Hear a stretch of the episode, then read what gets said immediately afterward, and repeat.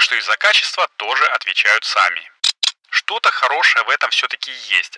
Спойлер, ответ был сразу же, но он затерялся в глубинах переписки. Ну, какие-то такие жутковатые параллели вырисовываются в голове после всей этой информации, но давайте не думать о плохом. Все идет своим чередом. Но на самом деле они гигантские. Всем привет! Меня зовут Игорь Шеверун, а вы слушаете первый русскоязычный подкаст о солнечной энергетике Solar News. Здесь я каждую неделю делюсь с вами важными и интересными новостями солнечной энергетики, иногда рассказываю интересные и прикольные истории, которые с ней связаны, и отвечаю на вопросы, которые вы мне присылаете в Телеграме. Сегодня у нас 68 выпуск, и в нем я, пожалуй, что буду, ну, наверное, собирать камни, как говорится, или отвечать за базар, как сказали бы пацанчики с моего района, когда я был молодым. А именно, сегодня я постараюсь закрыть некоторые вопросы, которые в кавычках подвесил в более ранних выпусках подкаста. Ну, традиционно перед началом хочу сказать спасибо патронам Solar News. Это люди, которые поддерживают проект на сервисах Patreon или спонсор, а еще тем людям, которые делятся подкастом со своими друзьями, это тоже очень важная вещь. Ну и, конечно же, конечно же, отдельный привет нашим подписчикам из телеграм-канала. Они не только активно слушают подкаст, но и темы в него периодически подкидывают, и это очень круто. Ссылки на Patreon и спонсор, а также на сервис CloudTips, куда мне можно закинуть немножечко денежек разово, будут в описании. А еще, ну, для тех, кто не в курсе вдруг, в описании я часто прикладываю ссылки на дополнительные материалы по теме подкаста, ну и какие-то поясняшки, а еще там могут быть приятные бонусы, так что не ленитесь, пробегитесь еще раз глазами по описанию, а я пока буду начинать. Ну что, друзья, пришло время отвечать за свои слова. Я благодарен тем людям, которые мне надонатили на кофе через сервис Cloud Tips. Это очень круто, спасибо. Я уже говорил, что я кофеман, и я заказал себе капсулы в проверенном и вкусном магазинчике Тарифакта. Они, кстати, сами отбирают кофе, сами его жарят и сами пакуют. Так что и за качество тоже отвечают сами. Мне их посоветовал кофейная душа с Дзена, и я еще ни разу не пожалел ни об одной покупке или подарке с их сайта. Да, мне Дед Мороз приносил оттуда кофе, а жена дарила кофемолку. Так вот, делая заказ, я вспомнил, что прошлой осенью я рассказывал про итальянскую компанию Puro Sole, которая изобрела способ обжарки кофе прямо на плантации и бесплатно, с помощью одной лишь энергии солнца. И жаровня Puro Sole тоже полностью соответствует этим принципам пермакультуры. Она находится прямо на плантации, органично вписываясь в нее и не заставляя подвозить к ней сырье, и к тому же она экологична и экономична. Вот тут-то и кроется весь фокус. Да, солнечные панели здесь есть, но их не так много, и они генерят электроэнергию и передают ее для вращения барабанов, который засыпается кофе. А вот главную работу делают гелиостаты. Это система зеркал, которая, концентрируясь на барабане, досушивает и жарит кофе. Это все было в 43-м выпуске, ссылочку на него я оставлю в описании, кому надо более подробно переслушать, welcome. Так вот, делая заказ, я вспомнил, что в конце года я прочитал статью одного из работников э, Тарифакта Николая Макарова, который обжаривал кофе, ну и вроде как до сих пор это делает, в домашних условиях с помощью духовки и строительного фена, и решил спросить у профессионалов, как им такое решение. Так вот, сказано, сделано. Я написал письмо, по-моему, даже в нашем телеграм-канале тизерил это. Мне ответили, что Николай в отпуске, и ему обязательно передадут мой вопрос. Но скорого ответа не последовало, и я, в общем-то, забыл все это дело. А тут вспомнил, раздобыл мыло Николая личное, ну, рабочее, так сказать, и написал ему напрямую. Спойлер, ответ был сразу же, но он затерялся в глубинах переписки. И вот что мне ответил Николай. В общем, могу прокомментировать пока только на уровне идеи так как не видел результатов обжарки. Концепция впечатляет, конечно. То, что с каждой тонны жареного кофе в атмосферу не будет уходить 400 килограммов СО2, уже достойно уважения. Надеюсь, проект будет дальше только развиваться, и они смогут сделать эти ростеры более компактными. Но опять же непонятно, насколько по параметрам обжарки этот ростер можно сравнивать с классическим газовым. Не знаю, какое там среднее время обжарки и температура выгрузки, чтобы примерно понимать, каких результатов именно во вкусовом плане на нем можно добиться. Да, озвучил его, конечно же, Фил, но это прям цитата-цитата, и по ней вы можете понять, что технология годная, и профессионалы кофейного дела ее одобряют. А тем временем за полгода, которые прошли с момента выхода 43-го выпуска подкаста, у Пура Соли в магазине помимо жареного на энергии солнца кофе Nero 22 в бабах и молотого для двух типов заварки, появились и капсулы для кофемашин. Причем сразу же три модификации для системы Modo Mio от Lavazza, ну мне это не интересно, для системы Nespresso от Nescafe, вот это вот уже поинтереснее, у меня такая дома стоит, и похожая на капсулы для Nespresso Professional у меня такая на работе. Однако тут есть различия. Они не в металле, а бумажные. И вот этот вот тип из всех трех, на мой взгляд, самый экологичный, потому что сколько в мире выбрасывается алюминия от таких вот машин, ну, одному свалочному богу известно. Но с другой стороны, бумажные пакетики и сами требовательны к хранению и быстрому потреблению, поэтому даже если кто-то из слушателей подкаста случайно сейчас находится в Италии и захочет подарить мне таких вот пакетиков, ну, потому что найти достойную замену Nespresso Professional очень сложно, и я всегда стараюсь попробовать что-то новенькое,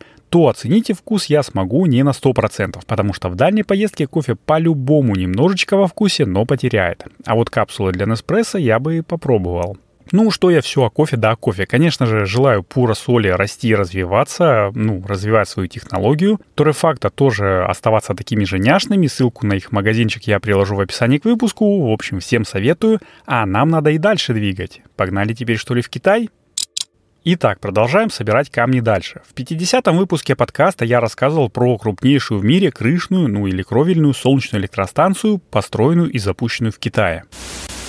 А дальше у нас то же самое-самое. На этот раз самая большая крышная солнечная электростанция. 29 декабря в китайском городе Шуань на крышах зданий, принадлежащих местному предприятию по производству химволокна, была введена в строй электростанция мощностью 124 мегаватт. Представляете? Тогда я говорил, что в Китае есть целая программа по развитию кровельных СЭС, но я, к сожалению, не смог пока что ее найти и ознакомиться, потому что читать китайские сайты я не могу из-за плохого. Ну, а, в общем-то, если быть более честным, то полного отсутствия владения языком. А читать их через переводчика, ну, это очень сложно. Все равно, что, как знаете, в старых советских фильмах индейцы общались с э, колонизаторами, там, с бледнолицами. «Я тебя понимаю, хау, я все сказать».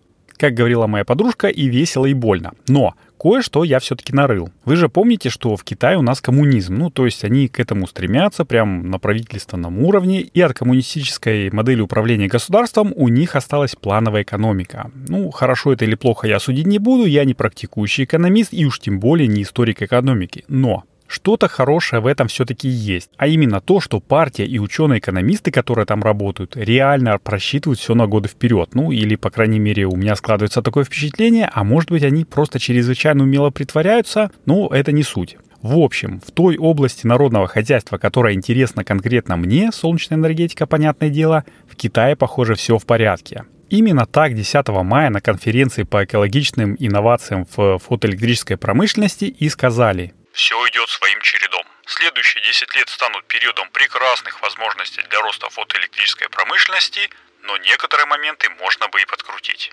Подкручивать собрались в четырех основных на сегодня направлениях. И хотя и без этого, конечно же, Китай уже 16 лет к ряду занимает первое место по производству солнечных панелей, 12 лет по производству поликремния и 10 лет по установленной мощности солнечных электростанций, но все-таки чтобы выйти на объем рынка в 10 триллионов э, юаней в год, а это почти полтора триллиона долларов, правительство и большие компании отрасли предлагают вступить на так называемый «золотой путь солнечной энергетики» на 10 лет.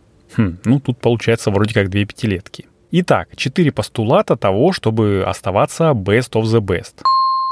Во-первых, нужно ускорять формирование инновационной экосистемы укреплять основные позиции предприятий в областях научных и технологических инноваций, поддерживать ведущие предприятия в формировании инновационных консорциумов, укреплять фундаментальные промышленные исследования и ускорять разработку кремниевых материалов с высоким КПД, ну там кремниевые пластины большого размера, а также высокоэффективных и недорогих солнечных батарей и компонентов. Пока что все разумно и логично. Что же дальше? А дальше второе нужно повысить кластерный уровень развития отрасли, ускорить интеграцию и развитие информационных технологий нового поколения, таких как искусственный интеллект фотоэлектрической промышленности, а также содействовать исследованиям, разработкам и производственным возможностям базовых материалов для фотоэлектрической промышленности, то есть всего того, что было перечислено в предыдущем пункте. Ну, по поводу кластерности, это вообще прям бомба. Я в китайской географии не силен, но, как я понял, на конференции предлагалось целым регионам назначать свои функции. Ты типа занимаешься выращиванием кристаллов и нарезкой пластин, ты научными работами, ты собираешь микруху для инверторов, ты компоненты для батарей, ну и так далее. Короче, один большой Китай как одно большое, четко распланированное предприятие полного цикла со своим слаженным конвейером, а не кучка разрозненных таких кабинетов, в которых каждый там ученый занимается своим никому никому непонятным делом. В общем, респект, погнали дальше.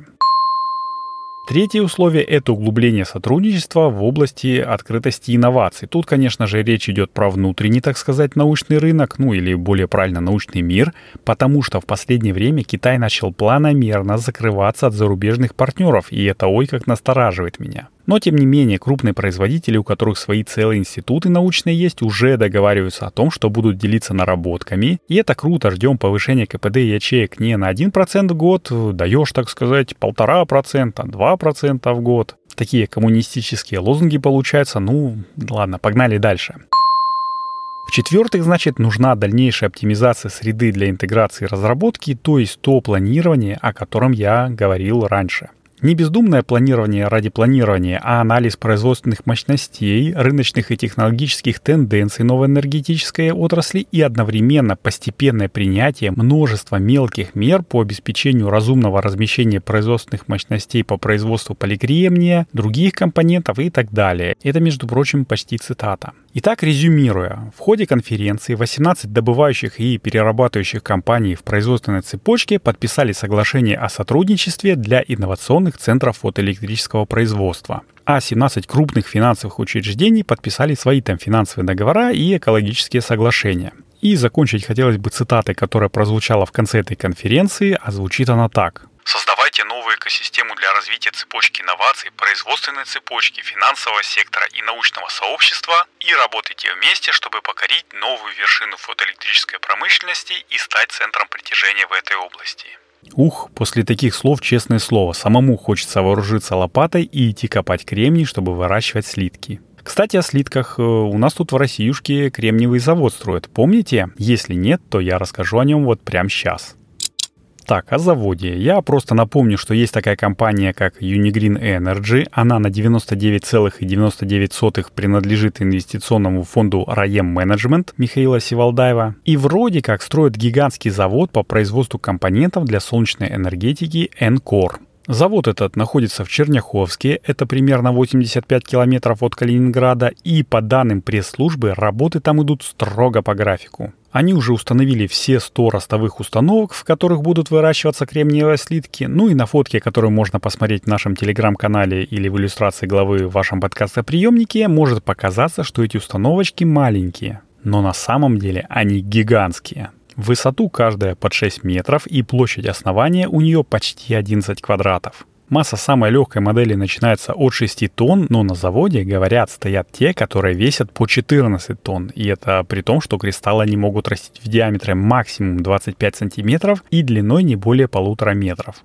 А это я к чему говорю? К тому, чтобы вы преисполнились, так сказать. Гордость за отечественное производство и все вот эти вот скрепные дела. Все-таки не хухры-мухры, 1,3 гигаватта пластин в год и 1 гигаватт готовых ячеек. Это будет самый большой завод в Европе, понятное дело, когда его закончат строить. Ну, если. Я не то чтобы не уверен, я со сдержанным оптимизмом, конечно же, смотрю в будущее и, конечно же, сходил бы на экскурсию на завод, если буду в Калининграде, когда его закончат. Ну, просто я еще помню Усолье Сибирский комбинат поликремния или Усолье Химпром, входящий в группу компании Нитол, который в свое время патронировался Роснано в качестве одного из трех инвесторов. А еще двумя были, между прочим, Международная финансовая корпорация и китайский производитель э, солнечных модулей Santec Power. Хо-хо. Так вот, в 2013 году счетная палата выявила признаки неэффективности использования средств и признаки отмывания при реализации проекта ОАО «Роснано» по производству поликремния на заводе «Нитол». Это цитата. А еще надзорное ведомство пришло к выводу, что «Роснано» ненадлежащим образом исполняет свои возложенные на него задачи по развитию российской наноиндустрии и, в общем, завод закрыли. Не помог даже Сбер, который в 2012 тоже впрягся в спасение производства, но этого, как я уже сказал, сделать не получилось. Вот как-то так выходит. А теперь давайте проведем красные ниточки, как любят это делать в старинных нуарных детективах. Итак, Нитол — это Роснана, Роснана — это Чубайс, Чубайс — это Хевел вместе с Реновой Виктора Виксельберга, а Виксельберг, в свою очередь, это Сивалдаев с Риамом, Риам — это Юнигрин и завод Энкор, ну, какие-то такие жутковатые параллели вырисовываются в голове после всей этой информации, но давайте не думать о плохом. Ведь деньги-то вроде как не государственные, деньги частные, поэтому, может быть, в этот раз следить за их использованием будут более тщательно. Ну а чтобы закончить на позитивной ноте, давайте одной строкой, так сказать, я расскажу и хорошую новость. А хорошая новость заключается в том, что я вот каждый раз прям вот думаю, что Хевел, они прям очень молодцы. Я даже попрошу Фила процитировать самую свежую новость компании. Итак. Солнечные электростанции состоят из сотни тысяч модулей и другого оборудования, мониторинг работы которого ведется в онлайн-режиме. Чтобы зафиксировать параметры работы оборудования, необходима паспортизация, учет исходных данных, географического и физического расположения оборудования на станции. Наши IT-специалисты разработали программный комплекс, который позволяет проводить такую паспортизацию и распознавать данные автоматически. Пилотная паспортизация фотоэлектрических модулей проведена на Тарейской СЭС в Бурятии всего одним специалистом за 20 рабочих дней. Теперь съемка коптером позволяет не только фиксировать изменения параметров работы оборудования, но и мгновенно определить его координаты, ряда модулей, номер стола в ряду и положение на столе. Это позволяет сократить сроки мониторинга и ремонта оборудования и снизить расходы на эксплуатацию СЭС. После внедрения автоматической паспортизации на всех СЭС данные о работе оборудования будут поступать в единую систему, а анализ всего массива данных позволит повысить эффективность планирования закупок оборудования для новых и действующих объектов. Ну как, правда ж классно? И при чтении этой новости у меня сразу же зашевелились две мысли в голове, и первая из них такая. Хм, а ведь квадрокоптером действительно можно тоже снимать. Не все же робособачками, как в Испании, пользоваться. Тем более, что квадрокоптер с тепловизором, например, Mavic 3T Thermal, стоит порядка полумиллиона рублей, а тот же спот от Boston Dynamics э, все 9 миллионов. И это у нас э, экономия. А вторая мысль была, как ни странно, про солнечный палантир. Помните, я рассказывал о нем в одном из э, более ранних выпусков подкаста, ну, то, что Хевел проводит процедуру закупки на разработку единой системы мониторинга и управления. Вот. Они, значит, тихой сапой все-таки ее сделали. Молодцы, молодцы.